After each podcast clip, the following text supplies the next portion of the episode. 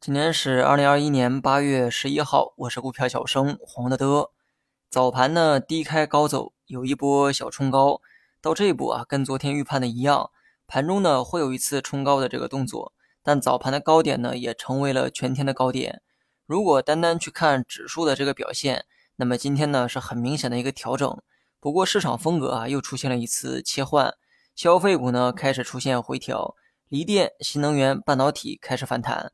上周第一次出现分歧的时候，我呢就猜到哈这种切换呢会反复的出现，但我也承认有一些地方我草率了，切换的这个速度啊可比我想象的快多了，持续的时间呢也比想象的要长。那么到现在为止，市场呢还没有下定决心，到底要朝哪一个方向？这个时候啊，政策要是能放一点消息出来就好了。A 股市场啊就吃这一套，只要上头呢给一个信号，纠结的状态立马就会明朗。我呢一再强调哈，我认为市场最终呢还是会青睐成长股，也就是锂电、新能源、半导体等等。所以呢，我个人的持仓当中也是这些行业居多。但我目前投入市场的仓位总共就五成。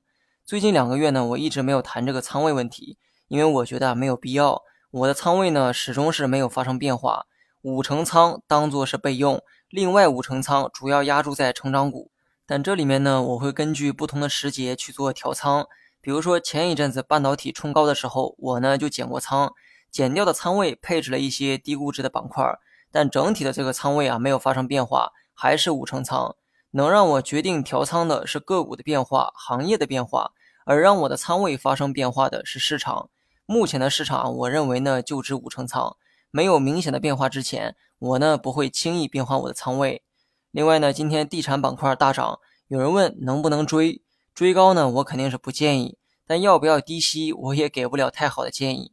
曾经说过，这个地产板块看估值的话，可能没有比地产更便宜的了。但行业的特殊性不敢让我轻易的投资它，我无法用市场的这个分析手段去分析它。我相信也没有人觉得中国的房地产是真正的市场化。在过去的二十年呢，房地产啊，它当然是值得投资的。那是因为我国呢正在大力发展基建，靠它来拉动经济。但是现在你看一看这个各项政策，哪一个是对开发商有好处的？所以说我给不出太好的投资建议。行业的这个黄金期已经过去了。目前的估值呢，的确是非常便宜，而这可能是短期反弹的理由。据说恒大都开始变卖家产，目的呢，无非就是为了缓解债务压力。搞笑的是哈，变卖的资产里面竟然还有恒大汽车。当初说要做这个新能源车，于是呢，股价飘上了天。但车子只在发布会见过，一辆都没有卖出去。如今呢，这些要当做优质资产变卖，这波操作啊，果然是牛。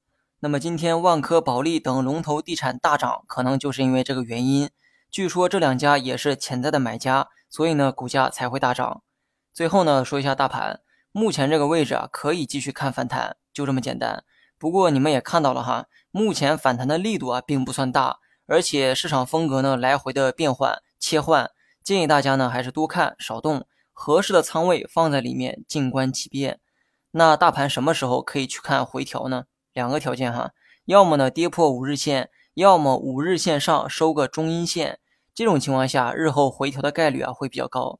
所以呢，目前你可以继续按照反弹去看，什么时候出现了刚才说的走势，那么什么时候你再去看反弹。好了，以上是全部内容。最后呢，用你那发财的小手点个赞再走。